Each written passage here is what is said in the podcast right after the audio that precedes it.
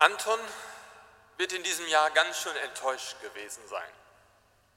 Anton, liebe Schwestern, liebe Brüder, ist der neu gewählte Kinder-Nikolaus aus unserer Nikolauskita. Und in normalen Jahren ist es eben so, dass dieser kleine Nikolaus mit einem großen Umzug durch den Innenbereich von Wolbeck zieht und dann hier in der Kirche oder im letzten Jahr hinter dem Pfarrheim eine Rede an das Volk zu halten.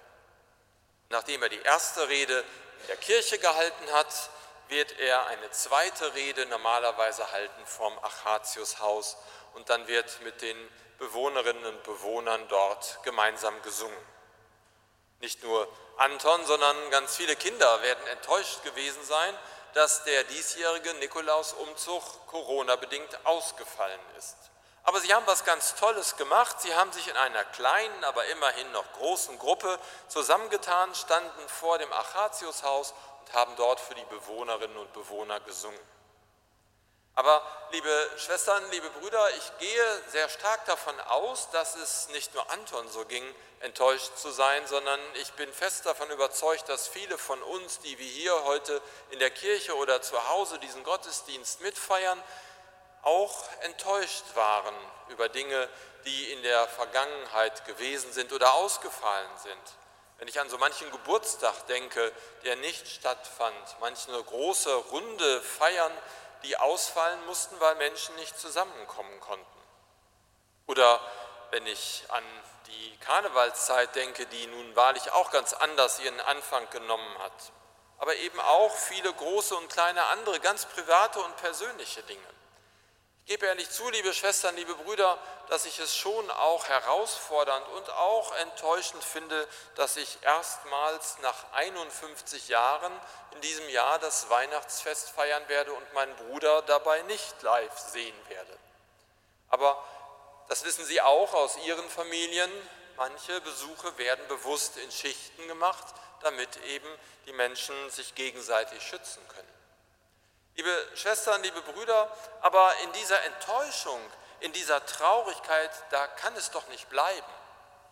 Und da mag uns diese Zeit des Advents in diesem Jahr helfen. Und glauben Sie mir, Sie kennen mich gut genug, ich werde keine süße Soße der Glückseligkeit über diese Pandemie gießen.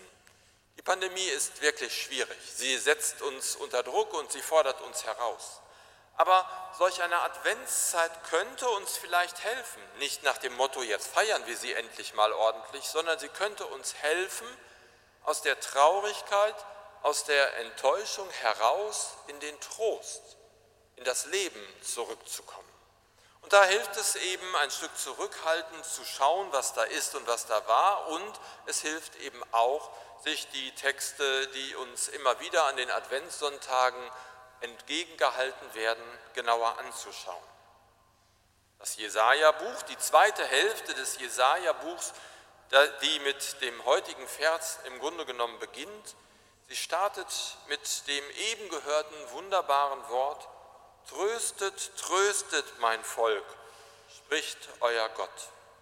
Liebe Schwestern, liebe Brüder, da wird ja eben deutlich, dass auch das Volk des ersten Bundes, das aus der Zerstreuung zurückkommt, dass das getröstet werden soll, dass Gott kein Gott ist, der will, dass wir irgendwo in der Dunkelheit und in der Traurigkeit zurückbleiben, sondern dass wir vorausgehen und getröstet werden und damit auch trösten können. Und das Tolle am Jesaja-Buch, das Tolle an diesem Trostangebot, dieser Trostwunsch Gottes an Jesaja ist, dass es sozusagen drei Trostbausteine gibt. Die können uns helfen, dass wir uns trösten lassen und sie können uns vielleicht noch viel stärker helfen, dass wir andere Menschen trösten. Der erste Trostbaustein ist ein unfassbar großer. Gott lässt durch Jesaja sagen, guckt doch nicht nur darauf, wo ihr schuldig geworden seid. Er nimmt die Schuld dieser Gott im Grunde genommen weg. Liebe Schwestern, liebe Brüder, das heißt natürlich nicht, dass wir die Fragen nach dem Warum, warum bestimmte Dinge schiefgelaufen sind und auch die kritische, selbstkritische Frage, wo ich etwas damit zu tun habe, aus dem Weg geräumt werden. Aber es wird eben deutlich, es gibt nicht einen Gott, der immer mehr auf uns drauflegt und uns klein macht und immer weiter uns beugen lässt, sondern dieser Gott nimmt weg, damit wir aufrecht stehen können, damit wir aufrecht zum Leben gehen können. Dann der zweite Trostbaustein. Ein ganz faszinierender Trostbaustein, weil er uns aktiv werden lässt. Natürlich sind die Aktivitäten, die das Jesaja-Buch uns vorgeben, relativ groß. Die Straßen gerade machen, die Hügel flach machen und die Täler aufheben. Das wird den wenigsten von uns, so wie nicht Ingenieure und Architekten sind, wohl nicht gelingen. Aber nichtsdestotrotz wird uns etwas anderes damit gesagt. Es wird uns damit gesagt, dass wir nicht passiv bleiben sollen, sondern dass wir wirklich aufrecht aktiv in die Welt hineingehen sollen. Es geht darum, aktiv mitzuhelfen, dass die Botschaft Gottes, die eine Botschaft vom Licht ist, die eine Botschaft vom Leben ist, die eine Botschaft von Zukunft ist, dass wir die aktiv zu den Menschen hinbringen dass wir selber als Christinnen und Christen, als adventliche Christinnen und Christen aktiv werden. Der dritte Trostbaustein Jesajas, wir sollen unsere Stimmen erklingen und erheben lassen. Also wirklich von unserer Hoffnung, wenn wir sie gefunden haben, von unserem Trost, der uns geschenkt wird und zugesagt ist, Zeugnis geben. Im Grunde genommen geht es darum, liebe Schwestern, liebe Brüder, zu versuchen, das Jammern zu überwinden, um zu einem Loblied zu kommen. Aber Sie wissen ganz genau, das geht nicht so einfach. Und es gibt genügend Situationen, wo sie sagen würden, da ist das Elend so groß, da kann ich nicht jubeln. Wenn ich in den vergangenen Wochen und Monaten schaue, was teilweise mit alten Menschen geschieht, wo Kinder einsam geworden sind, weil sie ihre Freunde nicht mehr treffen können, wo in Pflegeheimen Seniorinnen und Senioren über Monate ganz wenig und manchmal zeitweise gar keinen Besuch bekommen haben psychisch erkrankte Menschen schauen mussten, wie es gehen konnte, miteinander im Kontakt zu sein oder eben die Gruppen, die so wichtig sind, weiter zu treffen. Da kann man nicht sofort jubeln.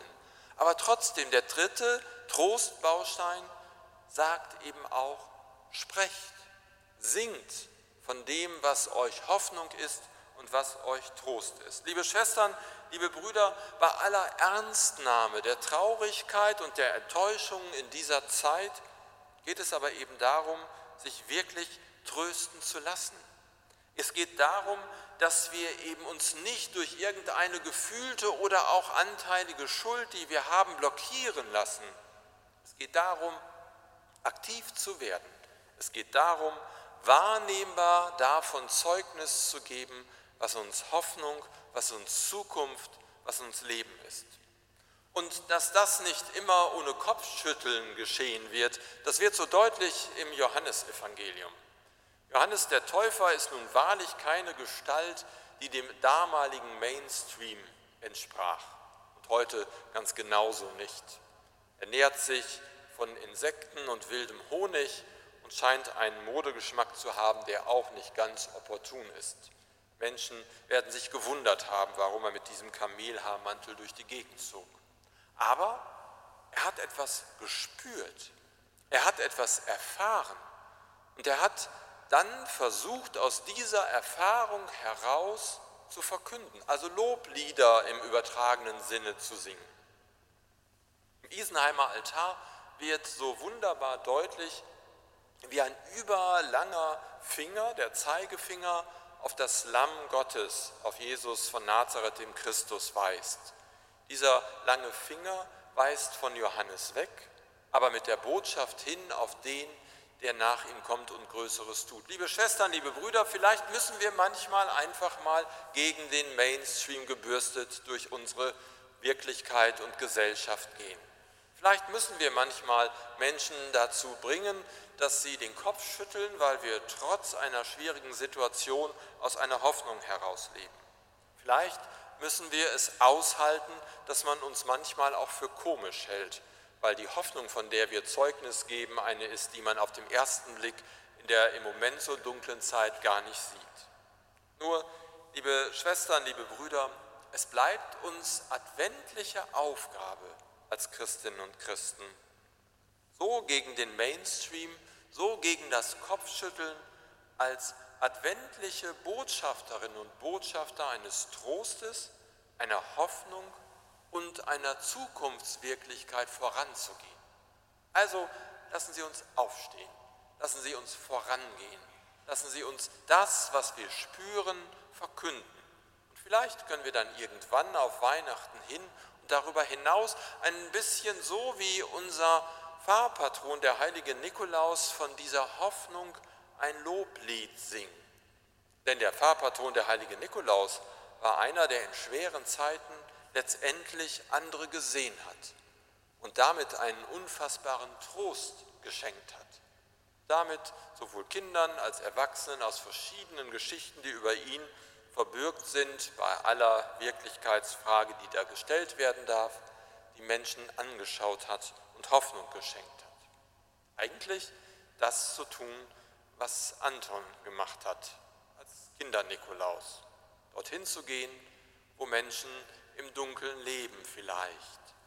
Dort zu singen von der Hoffnung, die man als Kind dann vielleicht etwas schneller bekommen kann, die uns aber in aller kindlichen Hoffnung als Christinnen und Christen gegeben ist.